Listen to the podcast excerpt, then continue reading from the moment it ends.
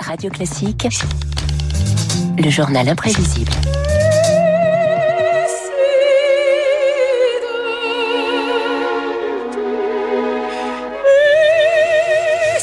Bonjour Augustin. Bonjour David, bonjour à tous. C'est l'heure du journal imprévisible sur Radio Classique, La Voix de Maria Callas qui chante J'ai vécu d'art. L'aura de la diva de légende est toujours euh, vivante aujourd'hui. Et oui, car la Callas était unique. Je ne vous refais pas la liste des superlatifs, la divine, la légende, vous le disiez, une influence majeure sur l'art lyrique. Difficile de lui trouver une héritière. Il y a quand même eu une cantatrice qui avait régulièrement reçu ce qualificatif, Montserrat Caballé, dix ans d'écart et une amitié artistique avec euh, des conseils avisés sur les rôles à choisir. Quand on m'a proposé de faire Macbeth à Milan à la Scala il y a quelques années, c'était Maria qui l'a dit non, n'essaye même pas. Elle avait raison, bien sûr. Et vraiment, elle m'a donné une chemin merveilleux pour Norma. Dans le même entretien, la chanteuse se souvient d'une confidence de la Calas. Elle disait toujours, Maria, tu vas voir quand je ne serai plus là? Il y aura des livres sur moi. On va se faire riche avec mes mémoires. Et ça va aller en réalité euh, beaucoup plus loin pour se faire riche avec la Calas. Vous allez l'entendre dans un instant. Des conseils, Maria Callas en a aussi donné à ses élèves. Elle a animé une masterclass à la célèbre Juilliard School de New York au début des années 70. La jeune Barbara Hendricks en a fait partie. Dans l'extrait que vous allez entendre, elle chante, puis la Calas la reprend sur la longueur d'une note de temps.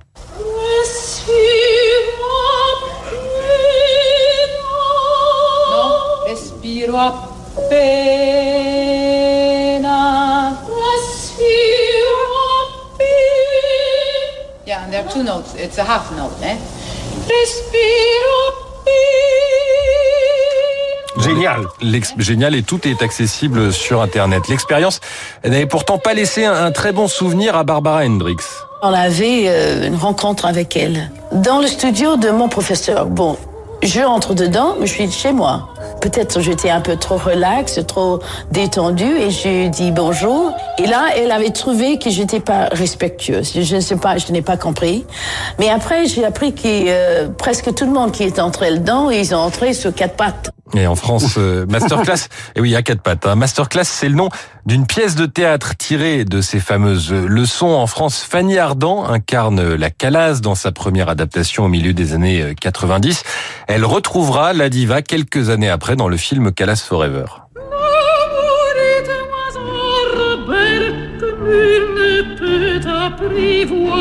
Peu avant sa mort, une Calas sans voix joue dans une adaptation filmée de Carmen et doit calquer le mouvement de ses lèvres sur ses enregistrements passés.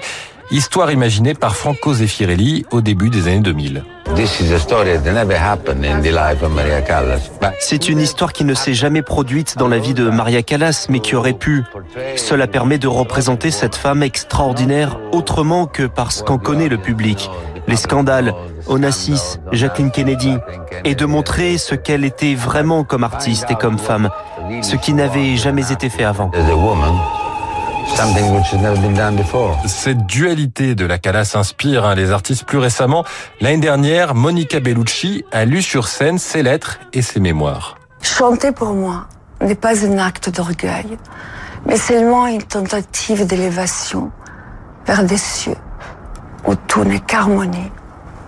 Maria Meneghini Callas. Il y avait une sorte d'aura autour d'elle euh, impressionnante. Et à côté de ça, quand on lit les lettres et les mémoires, il y a quelque chose de tellement sensible. Et c'est justement ces contrastes qui fait d'elle euh, un personnage encore moderne aujourd'hui. Fanny Ardant, Monica Bellucci, on peut ajouter à la liste Angelina Jolie, qui incarnera la Calas dans un film biographique en préparation. Mais en réalité, la Calas est déjà omniprésente au cinéma. Sa popularité permet de susciter facilement l'émotion et on entend sa voix dans de nombreuses bandes originales. Sur la route de Madison, The Phaser, les deux biographies d'Yves Saint-Laurent. J'ai choisi peut-être plus étonnant Avengers, la super production de super-héros Marvel. Hey, the lullaby worked better than ever. La berceuse a mieux fonctionné que jamais. Castadiva apaise Hulk, le géant vert énervé qui redevient un gentil scientifique. C'est un air doux, reconnaissable par tous et en plus c'est du classique, ça donne un petit côté sophistiqué au personnage. La calasse au théâtre, au cinéma, et pourquoi pas en concert pour terminer. Alors, David, avec votre sens habituel du détail, vous allez me faire remarquer que tant que la calasse est morte, c'est difficile. Oh, alors avec les technologies. Eh bien justement, et pourtant 2018, la calasse sur scène en hologramme, un orchestre en direct, des airs enregistrés et une image bluffante de réalisme sur le plateau promu par un entrepreneur convaincu.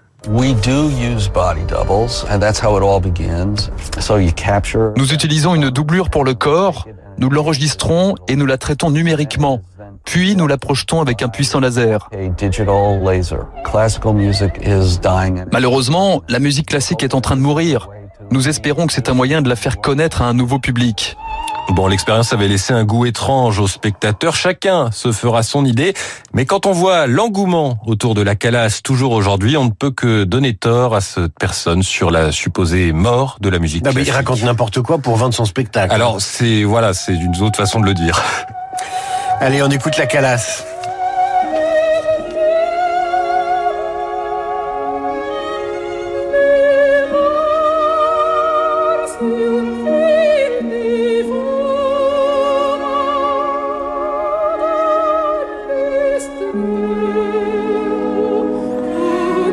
C'était le dernier journal imprévisible de l'année 2023. Vous les retrouvez tous hein, sur radioclassique.fr. Vous retrouverez aussi l'entretien que nous a accordé mardi matin Claudie Aigneret, la spationaute. Elle écoutait Calas en arrivant dans l'espace et en découvrant euh, la pesanteur.